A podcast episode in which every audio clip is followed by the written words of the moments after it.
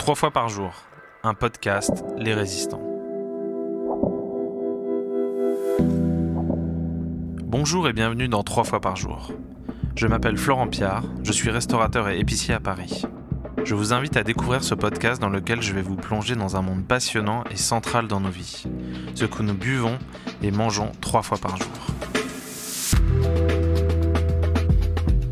À chaque épisode, je vous emmène à la rencontre de femmes et d'hommes qui œuvrent au quotidien pour nous offrir une alimentation bonne, propre et juste.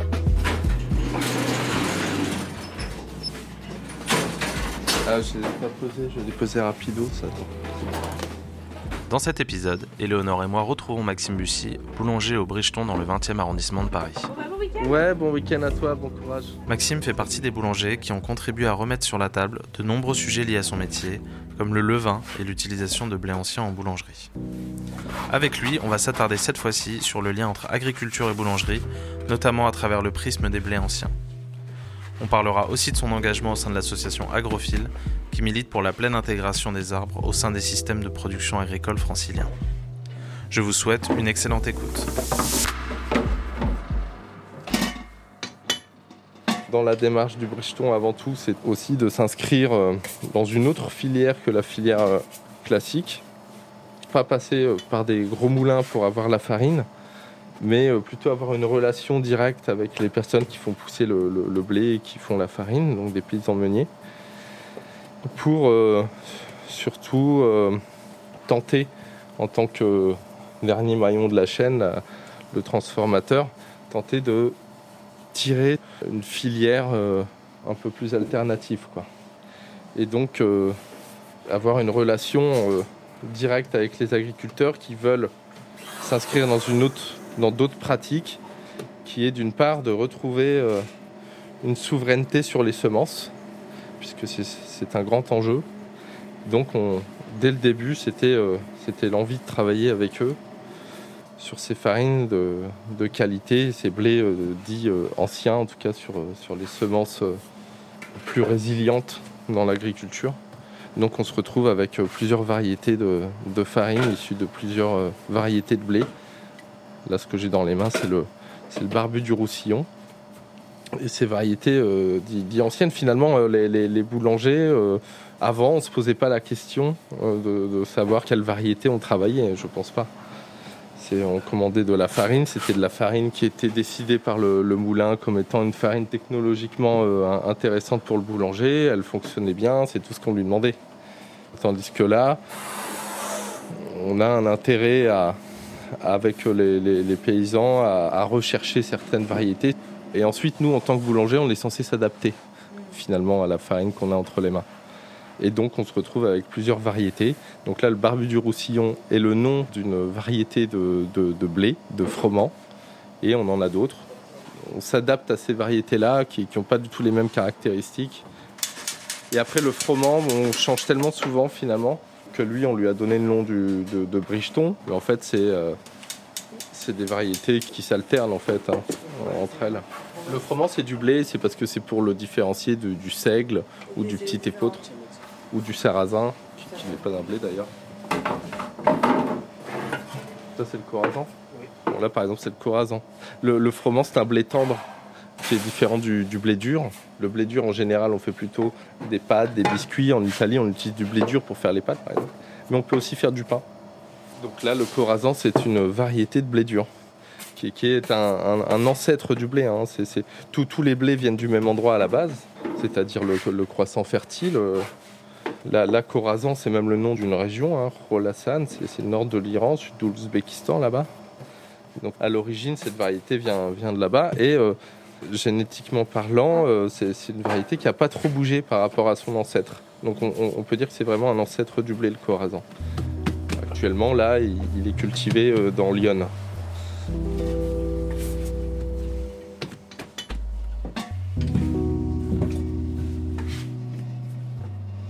T'es arrivé au, au- au blé paysan Euh, co- Comment t'es comment arrivé à ça finalement? Pour les euh, blés euh, paysans, ça a été bah, pas très original. Je pense que j'ai dû chercher sur Internet des choses. Et je suis tombé, comme la plupart des gens, à l'époque, il n'y avait pas beaucoup de vidéos ni de personnes qui faisaient la boulangerie de manière empirique, comme ça. Et donc, je suis tombé sur une vidéo de Nicolas Supio, à l'époque, donc paysan boulanger en Bretagne. Et il organisait des, des stages de découverte. Et donc euh, c'est en arrivant euh, là-bas euh, que j'ai découvert tout cet univers. Et du coup, là, j'ai décidé de faire un espèce de tour de France. J'ai emprunté une voiture et puis je me suis dit, tiens, je vais aller visiter toutes ces personnes. Ça a commencé comme ça. Du coup, c'est quoi la situation aujourd'hui de ce point de vue-là sur les, sur les blés paysans ça, ça, représente quoi Donc, dans le paysage, ça représente encore très peu de choses parce que les céréaliers, euh, ils ont quand même euh, une place hyper importante dans le monde agricole euh, en France et on sait aussi que tout ça, c'est aussi pour l'exportation et pour nourrir les animaux.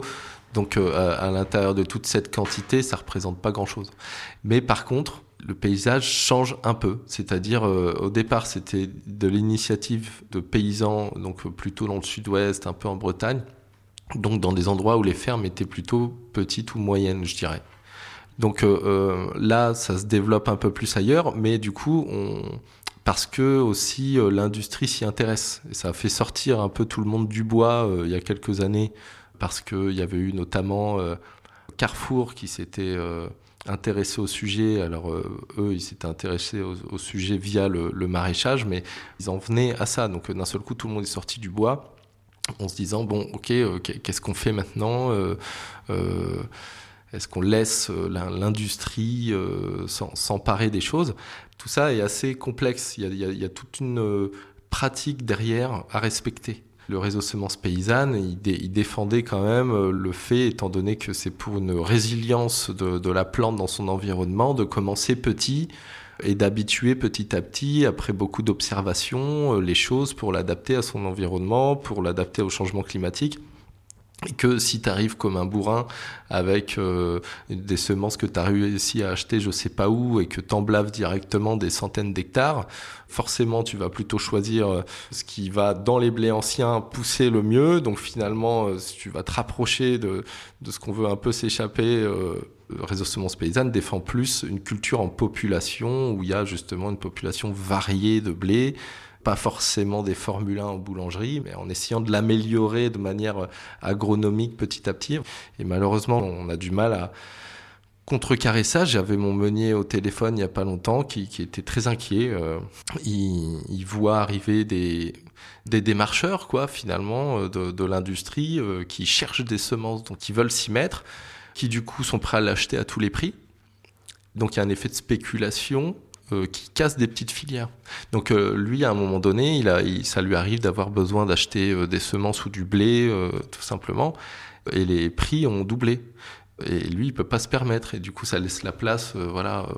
Donc ça, c'est plutôt inquiétant. Est-ce que tu peux préciser ce qui caractérise les blés anciens, que tu appelles souvent aussi blé de pays? Faut rapidement rappeler que euh, si il y a des blés anciens, c'est parce qu'ils peuvent du coup se ressemer, c'est-à-dire que les autres ne peuvent pas se ressemer. Et, ça, c'est pas naturel. Hein. C'est quelque chose donc, qui est arrivé avec les semenciers Monsanto et compagnie, de vendre des, semences tous les ans, ce qu'on appelle des hybrides F1. Avec ces, ces semences de Monsanto hybrides F1, chaque épi est le clone de l'autre. Donc en fait, on a un champ de clones qui est une génération. Euh, si on essayait de ressemer, ce serait compliqué parce que ça finirait par euh, dégénérer, euh, génétiquement parlant. Tandis que la plante, naturellement, quand tu la ressèmes, elle fait le contraire. Elle est en résilience, elle s'adapte. C'est comme nous, les êtres humains, de génération en génération, les codes génétiques s'éclatent, se multiplient, on s'habitue. Comme on a vu dans la nature, les animaux s'habituent à leur environnement, etc. Donc euh, c'est ça la culture en population, parce que quand on est face au champ, un champ du coup de vrai blé, on va identifier des individus. Et on va euh, créer un bouquet qui est une population. On va décider, tiens, on va créer une population. Donc je vais prendre lui, lui, lui. Alors pourquoi lui? Bah Parce que lui, il n'a pas été malade par rapport aux autres. Alors génétiquement, c'est probablement qu'il avait résisté à ça, du coup on va le choisir. Et puis on va pas choisir que les plus beaux, euh, on évite de la race arienne. Du coup on va choisir le petit gros, le long fin, euh, celui qui a aidé l'autre, celui qui est pas malade, etc. Donc euh, on crée une population. Et c'est celle-là qu'on va décider de démultiplier dans le but de, brasser au maximum la génétique et que finalement les descendants vont s'améliorer avec le temps. Si toi, dans tes descendants, un jour il y a eu un roux, eh ben, c'est hyper intéressant d'aller euh, rechercher. C'est ce qu'on cherche à faire avec les blés. On va aller rechercher cette génétique lointaine en, l'éclatant le plus possible et en brassant le plus possible de génétique. Donc pour ça, c'est intéressant aussi de mélanger les variétés à l'intérieur de cette pratique de culture en population. Donc euh, c'est intéressant de ne pas s'arrêter sur le barbu du roussillon, mais de mettre du barbu du roussillon avec de la C7, avec du rouge de Bordeaux, avec euh, de la bladette, je sais pas quoi. Parce que euh, aussi pour l'adaptation au changement climatique, bah, de la même façon que dans une population d'une même variété, euh, les individus vont s'adapter, mais de plusieurs variétés, c'est encore mieux aussi. Mais aussi euh, pour faire une bonne farine, pour euh, faire du pain. Donc c'est intéressant d'avoir les caractéristiques que peut avoir une variété et une autre. Une pour, je sais pas moi, le goût, l'autre l'élasticité, la ténacité, des choses comme ça mais on avait un catalogue de milliers de variétés de blé à l'époque, et on se retrouve avec une petite dizaine de variétés aujourd'hui. C'est aussi ce qui a rendu le pain moins digeste. Donc euh, si on veut retrouver euh, du, bon pain euh, digeste, c'est intéressant aussi de retrouver les, semences et surtout, encore une fois, pour la résilience. avant, ils se moquaient des paysans qui faisaient des blés anciens. Aujourd'hui, ils se moquent plus du tout parce qu'avec les, les, problèmes climatiques de ces dernières années, tout le monde se prend des gamelles. Et là, ils s'aperçoivent qu'en fait, le blé paysan reste debout. Et maintenant, il n'a plus à rougir au niveau rendement euh, des catastrophes de rendement euh, qu'il y a sur les blés modernes, où, on a épuisé la stratégie, en fait, euh, en maintenant tout sous perfusion. Donc là, ils savent plus quoi mettre, en fait, parce que les plantes sont devenues résistantes, etc. Mais il faut retrouver de la souveraineté sur les semences parce que sinon c'est continuer à alimenter le marché de semences de Monsanto qui n'a aucun sens.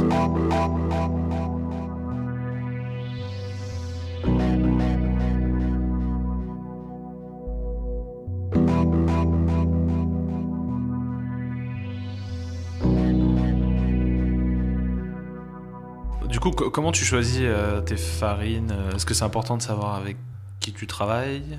Est-ce que tu vas sur place? Quels sont les critères de choix en fait?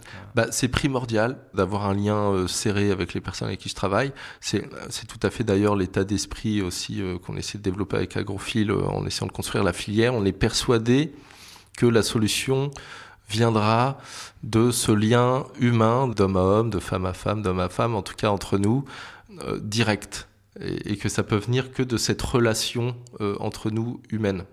À chaque fois, bien sûr, je vais sur place euh, euh, plusieurs fois. il m'arrive d'y aller une fois par an. Au, tout début, quand j'ai commencé, j'allais chercher ma farine dans le Gers tous les mois. Je chargeais 800 kilos de farine dans le fourgon, je remontais le jeudi et après j'attaquais la boulange. J'ai fait ça pendant plus d'un an. Bon, après, quand j'ai commencé à trop m'endormir au volant, j'ai cherché une autre solution. Et ça a été d'essayer de développer quelque chose de plus local.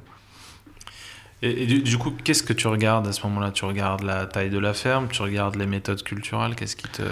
Bah, de base, quand on parle de blé ancien, euh, c'est déjà qu'on a affaire à un paysan qui est dans des méthodes culturelles euh, euh, plutôt bien. Pas forcément focalisé sur, sur le bio, parce qu'il y a des pratiques qui vont beaucoup plus loin. Euh, en tout cas pour la résilience et puis le respect de la nature. Et, euh, mais c'est surtout euh, avec les gens, des, gens qui ont si à un moment donné je peux aider dans l'initiative d'un agriculteur qui a envie de changer ses pratiques, là je pense aussi par exemple à, Cyril Renaud, un des meuniers, pareil, il commençait tout juste, il, était, il cherchait une autonomie sur sa ferme, il faisait déjà du maraîchage bah, aujourd'hui, euh, son l'activité, le fait de vendre de la farine, maintenant il doit en vendre à d'autres personnes, ça, ça, ça, a tout changé euh, pour lui. Donc euh, de, de, savoir qu'en fait on a cet impact direct sur la filière, sur, sur quelqu'un, sur une ferme, bah, c'est ça que je trouve intéressant. Et euh, lui, ben, euh, à, l'échelle de sa petite ferme, euh, en bricolant comme ça son autonomie à la campagne, il n'était pas certifié bio, mais moi je savais comment il, il, travaillait puisque j'étais sur place tous les mois et que je, je voyais et je connaissais sa philosophie, c'est un ami, etc. Si j'avais eu un label AB à la boulangerie dès le début, bah, ça m'aurait empêché de travailler avec lui. Donc dès le début, euh, j'ai voulu élargir les choses, disons de ne pas m'enfermer dans quelque chose pour pouvoir justement travailler avec des gens qui travaillaient bien et, évidemment dans un état d'esprit euh, bio, mais en fait le bio va pas toujours très loin. On peut considérer que parfois le bio va pas assez loin. Et donc voilà, ça me permettait de rester libre.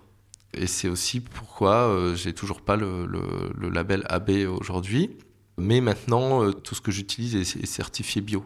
Euh, lui, ce paysan boulanger a, évolué. Les, autres, ils vendent pas qu'à moi. Donc, euh, le marché est ce qu'il est pour se différencier. Ils seront labellisés. Mais euh, en fait, le label, ça sert à ça. Ça sert à, se différencier. Ça sert à expliquer, voilà, moi, ma farine, grâce au label AB, si tu regardes le cahier des charges, tu vas savoir mes pratiques culturelles. Là, par exemple, moi, à la boulangerie, j'ai pas besoin de mettre AB parce que j'explique. J'ai expliqué à chacun des clients nos pratiques. Du coup, euh, tu viens pas me chercher parce que c'est écrit AB sur, sur la vitrine.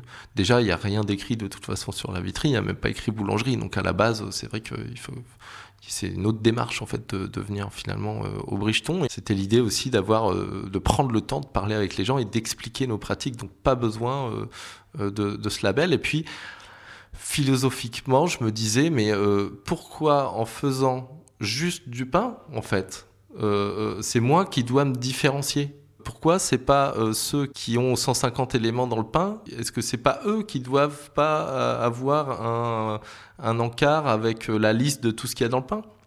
Moi, je fais juste du pain tel qu'on l'avait avant, donc il n'y aura pas de label.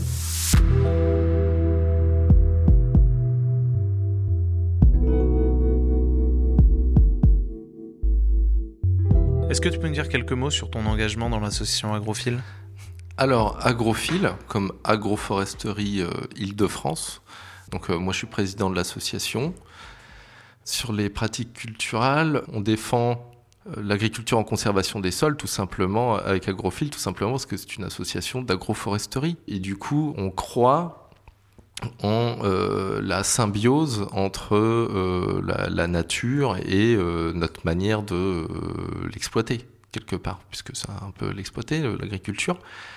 Donc euh, cette symbiose aidée euh, par les plantes et puis euh, l'activité du, vivant à pouvoir plus ou moins contrôler les choses qu'on fait pousser parce que le but de l'agriculture c'est celui-là c'est de favoriser une plante plutôt qu'une autre mais avec l'aide des autres plantes moi, c'est surtout sur, le, sur la filière de blé paysan, hein, de farine paysanne à travers la boulangerie, euh, c'était une manière de rassembler euh, les agriculteurs euh, autour de la question des blés paysans et leur montrer qu'il y avait des personnes qui, utilisaient ce genre de farine, de pouvoir créer un lien directement avec le, boulanger et puis l'agriculteur. Donc c'est mon rôle là-dedans. C'est toujours un peu compliqué de, tout faire. En tout cas, Agrophile a beaucoup grandi ces, dernières années. Maintenant, ça, il y a quelques salariés, ça rassemble des ingénieurs agronomes qui sont sur le terrain, des personnes euh, qui euh, s'occupent maintenant des appels à projets, euh, et, puis de faire tout ce travail fastidieux administratif pour accompagner les paysans dans leur démarche. Donc ça concerne euh, beaucoup de paysans qui justement veulent changer euh, certaines pratiques et puis résoudre euh, certains problèmes agronomiques qu'ils peuvent avoir dans leur champ ou, ou sur leur ferme par le biais de l'agroforesterie, donc par le biais de la synergie des plantes, euh, etc. Je donne un exemple concret. Il y a euh, un agriculteur qui avait euh, un terrain donc en Seine-et-Marne dont il pouvait plus rien faire en fait par l'érosion, la perte de sol. Il pouvait rien faire pousser. Donc ça devait normalement terminer en, prairie. Quand l'agriculteur il peut plus rien faire de sa terre et qu'il peut plus rien cultiver, ça termine en prairie. Et par le biais de de l'association et de l'agroforesterie en replantant des arbres, des petits arbustes autour de la parcelle. C'est l'idée de recréer des conditions favorables pour refaire de cette terre une terre fertile. Ensuite, ce qu'un blé moderne pouvait pas faire, c'est-à-dire pousser dans ces conditions-là sur cette terre qui, qui était malmenée, et eh ben justement avec l'adaptation des blés paysans, c'était possible. Donc en utilisant les blés paysans, ils pouvaient cultiver cette terre-là. En plus, comme il y a une recherche d'autonomie, euh, les petits arbustes entre les arbres, c'est plutôt des arbustes à petits fruits, ce qui lui a permis euh, de monter une distillerie. Donc maintenant, il a la deuxième distillerie d'Île-de-France. Euh, en utilisant les petits fruits, des petits arbustes qui font du bien à son terrain. Voilà. Donc ça, c'est par exemple un exemple concret. Maintenant, on sait un des gros problèmes euh, du réchauffement climatique et du désordre climatique vient du sol. Donc euh, on, sait aujourd'hui qu'il faut arrêter de laisser euh, les sols nus. Donc il faut que les sols soient occupés par les plantes, et notamment la, culture en association, etc. C'est là où, l'agroforesterie arrive dans ses pratiques, en reboisant. Alors c'est pas juste planter des arbres, l'agroforesterie, c'est vaste. En tout cas, c'est c'est cette, cette, symbiose, cette synergie euh, entre le vivant pour, essayer de faire quelque chose qui ait du sens. Alors avec euh, Agrophile, on fait partie d'un programme qui s'appelle POSIF, où on expérimente, euh, pareil, on n'a pas réinventé l'eau chaude, c'est techniques qui existaient avant, mais qu'on cherche à, réimplanter de manière sensée, c'est le pastoralisme. Donc on fait passer les brebis dans le champ à ce moment-là. Donc ça, ça peut être euh, par exemple une solution pour se débarrasser du couvert sans passer le glyphosate. Après, sans rentrer dans la polémique euh, qui m'intéresse un peu moins, euh, on sait aujourd'hui, quand on laisse le sol aussi vivant que dans la conservation des sols, ceux en tout cas qui le pratiquent défendent le fait que la petite dose de glyphosate, parce que c'est une petite dose, serait digérée par le vivant. Bon, pour moi et pour euh, beaucoup d'autres, ça reste quand même euh, un geste euh, à abolir. Il n'y a pas à mettre du glyphosate dans, dans, les sols. Maintenant, lever les deux bras en l'air, euh, faire des haros comme ça, euh, opposer les gens et les agriculteurs, parce que d'un seul coup, il y aurait cette pratique, alors que justement, par exemple, avec Agrophile, on s'aperçoit que euh, les agriculteurs conventionnels, ce sont eux les plus motivés, les plus, en tout cas, les plus aventureux à faire des expériences. Quand un néo-agriculteur s'installe déjà en bio, déjà sur un modèle de ferme qui est déjà conçu pour fonctionner en bio, etc. Pour lui, c'est plus facile de rester en bio et finalement de se cantonner à ce que le bio lui permet de faire dans ses pratiques. Quand euh, on a affaire à des fermes plus vieilles ou d'un jeune qui reprend l'exploitation de son père, euh, etc., lui, faire des pas de côté, des chemins en arrière, c'est compliqué pour lui de changer les choses. Et pourtant, euh, pour ceux qui le font, ceux qu'on côtoie, parce que c'est ceux qui s'intéressent à l'agroforesterie, tentent des choses et euh, faire euh, la conservation des sols, c'est ce qu'il y a de mieux pour, euh, pour les sols. Donc ça reste des bonnes pratiques. Alors aujourd'hui, les assassiner parce que à ce moment-là, pendant cette recherche, cette expérimentation, il y a encore, parce qu'on n'a pas trouvé les autres pratiques, le, le passage de glyphosate. Est-ce que c'est mieux de faire ça que euh, dans le bio, euh, aller utiliser parfois des engrais douteux, euh, mais parce que comme c'est labellisé, on va trouver que c'est des meilleures pratiques, alors que, je sais pas, par exemple, le, les engrais de fientes de poule avec les plumes, etc. Enfin, il y a vraiment quelque chose à faire pour arrêter ce clivage, en fait, cette guerre de monter les gens les uns contre les autres. On arrivera à sortir, je pense, vers des bonnes pratiques à l'agriculture si on arrive euh, à rassembler les gens, en fait, euh, euh, au lieu de, les opposer. Donc voilà, il y a beaucoup à dire entre les bio et les, non-bio, finalement. C'est pas noir ou blanc, quoi.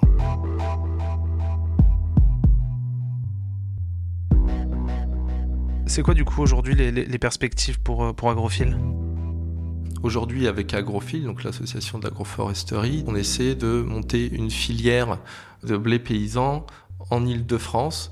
Et là, typiquement, comme on n'est pas assez à utiliser euh, les, farines paysannes, je ne peux pas, moi, à l'échelle du Bricheton, tirer la filière.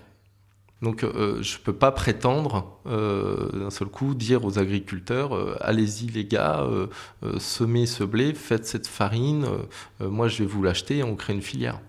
Donc euh, s'il n'y a pas aujourd'hui des acteurs euh, qu'on a aujourd'hui euh, à Agrophile, par exemple la, boulangerie Ten Bells, qui fait du très bon pain et qui a envie d'améliorer les choses et notamment se fournir avec une meilleure farine locale et, paysanne. Bon bah grâce au fait que eux font plus de pain, bah par exemple c'est un acteur qu'on est content d'avoir pour euh, construire vraiment la filière. Et, même encore, peut-être ça va pas suffire. Donc, euh, euh, à un moment donné, la construction de cette filière.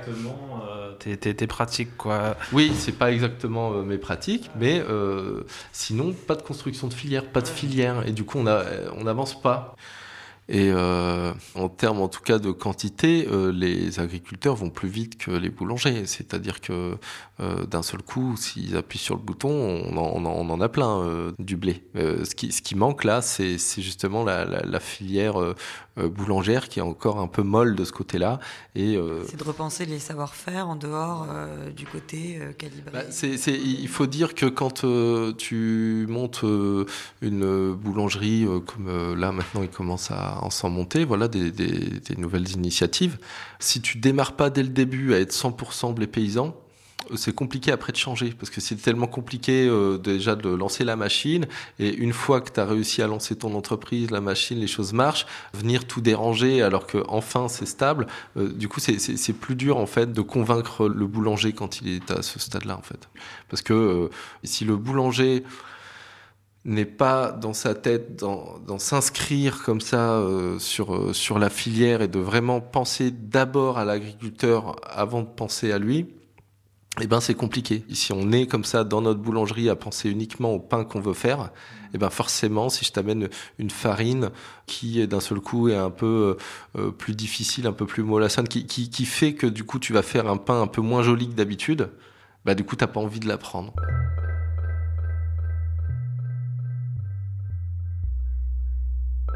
On n'a pas parlé de goût depuis tout à l'heure, mais euh, qu'est-ce que les, blés euh, paysans euh, apportent au niveau gustatif Pour moi, c'est sans commune mesure.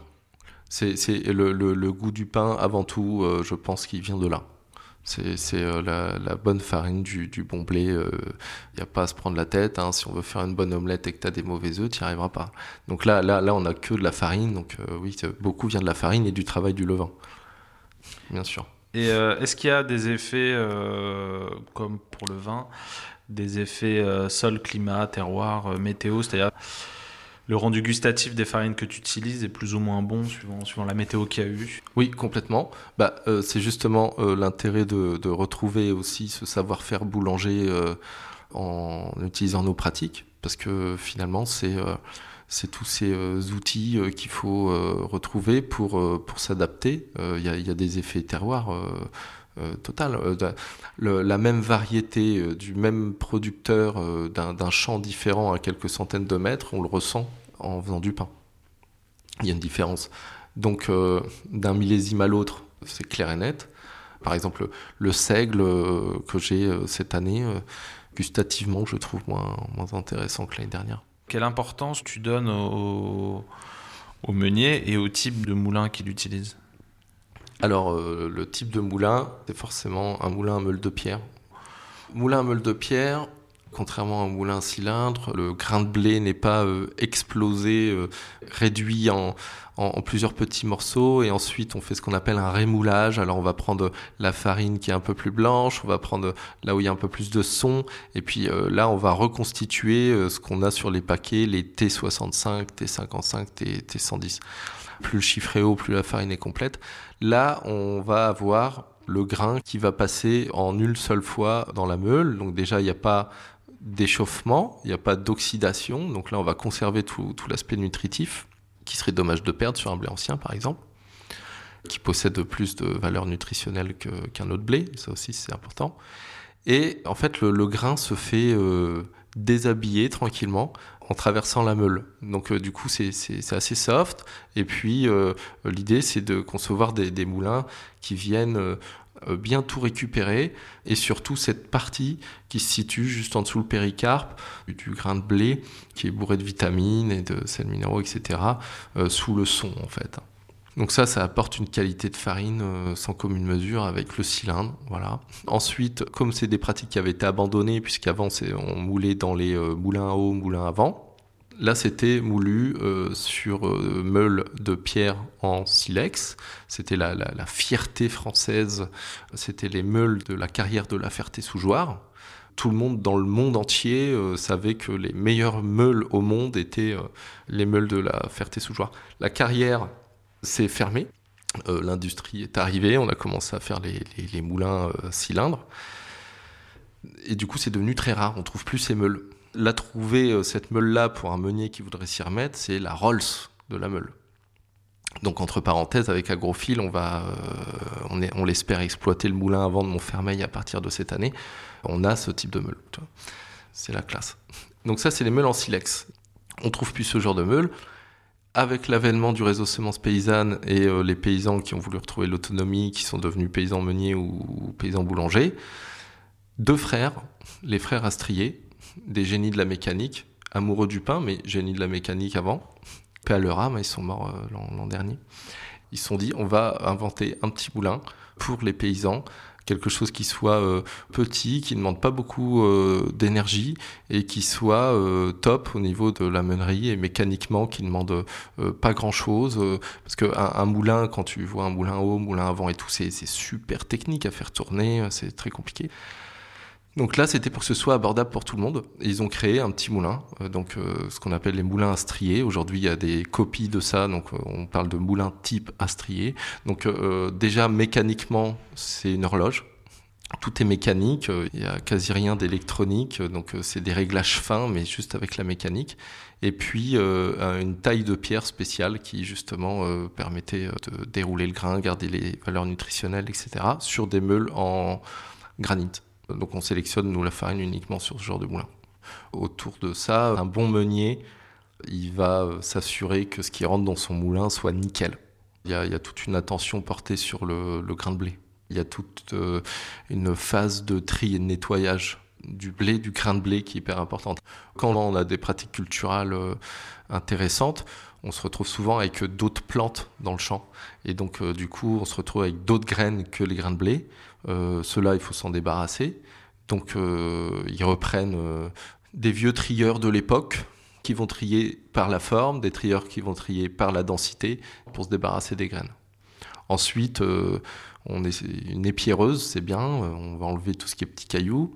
Ensuite, on les brosse, passe dans une machine avec des brosses qui brossent le, grain de blé, qui enlève le maximum de poussière, dans le but vraiment de se retrouver avec un blé le plus nickel possible.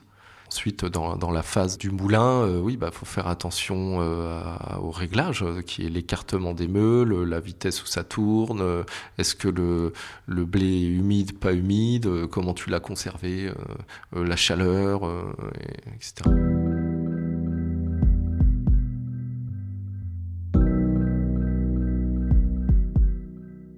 On observe depuis plusieurs années qu'il est conseillé de limiter la, consommation de pain dans notre alimentation. De ton côté, euh, comment, tu perçois cette évolution? Bah, on n'est pas comme en 1900. On n'est pas en train de crever la dalle à tremper euh, du pain dans un bouillon. Le, pain, c'était important avant parce qu'il y a 100 ans, on en mangeait 1 kg par jour par personne. Aujourd'hui, je crois qu'on est à 150 grammes. Donc 1 euh, kg par jour par personne.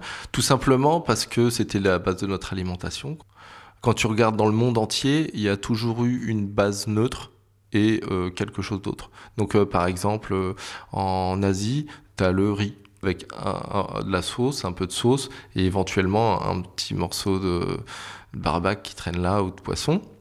Quand tu vas en Afrique, tu as l'ougali, c'est une pâte de riz. Quand tu vas, après, ils ont le manioc, ils ont plein de trucs. Nous, en France, c'était le blé, on avait le pain. Donc euh, le, pain, c'était la base de tout. Mon grand-père, il mangeait son fruit avec du pain, tartine beurrée, fruits. C'était, il se nourrissait avec ça, les gens. Donc euh, euh, je ne sais pas s'il faut manger du pain. si on aime le pain, on peut manger du pain et du bon pain, et c'est pas forcément nocif. Le gluten est difficile à digérer pour l'homme. Le corps a un peu de mal, effectivement, à assimiler le gluten, mais ça ne veut pas dire qu'il faut pas du tout euh, le, faire. Aider notre corps à justement être robuste, comme les plantes en fait. Hein. il faut juste observer la nature. Nous, on est fait exactement pareil. Donc, euh, euh, il faut absolument recréer un système digestif costaud, parce que le corps est censé pouvoir le faire grâce à la biodiversité qu'on a dans notre intestin, le deuxième cerveau. Et donc aujourd'hui, si le gluten nous fait tant de mal, c'est parce qu'il y a du mauvais gluten dans, le pain moderne, mais c'est surtout que le gluten est partout partout dans euh, les produits transformés dans l'industrie. Donc en fait, si il t'enlève tout ça et que tu gardes que le pain, il se passera rien. Et si en plus tu fais attention de prendre du pain 100% levain, même sans aller jusqu'à les variétés anciennes, déjà euh, ça fait le gros du travail. Si c'est 100%, mais par contre 100%, on l'a vu tout à l'heure, sans levure, eh ben il y a une prédigestion qui se fait, qui fait que c'est plus assimilable. On subit euh, une mauvaise alimentation de 50 ans en arrière. Donc voilà, aujourd'hui justement, c'est la démarche qu'on fait, les boulangers, nous, à travailler 100% le vin, c'est de reproposer un pain qu'on peut manger tout simplement. Ce qu'il faut en manger, ben, si on n'en mange plus du tout, il n'y a plus de boulanger, on changera de métier, mais bon, euh, c'est dommage. Voilà.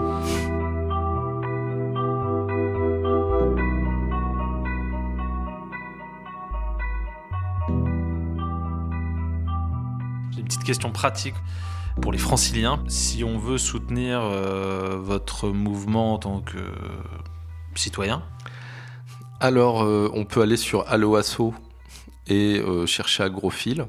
Être une communauté en fait qui suit ce qu'on fait et qui le, soutient, ce serait, ce serait déjà fort. Parce que le, jour où on va avoir des problèmes, euh, il se trouve que c'est quand même compliqué en tant qu'association de faire des grandes démarches parce qu'on est toujours assujetti justement aux problèmes financiers. Donc, comment on va financer les projets? Pour l'instant, on arrive à le faire, mais c'est remis en question un peu tous les ans.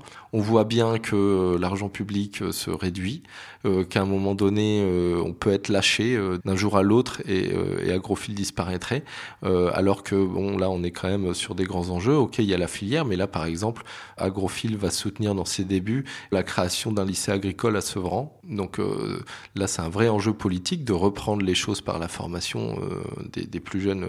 Donc ce serait quand même dommage qu'on On, cherche dans, ces grands chantiers du Grand Paris à essayer aussi parfois de contrecarrer certains projets euh, qui vont détruire des terres agricoles euh, qu'on pourra jamais retrouver.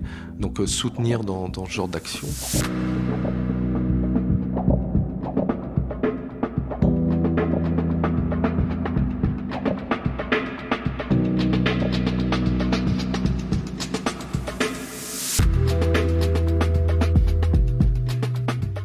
Grand merci à Maxime Bussy d'avoir partagé ce moment avec nous. Merci également à l'équipe de 3 fois par jour, Vincent Deck à la production, Eleonore Ardelano et Arthur Cohen à la conception.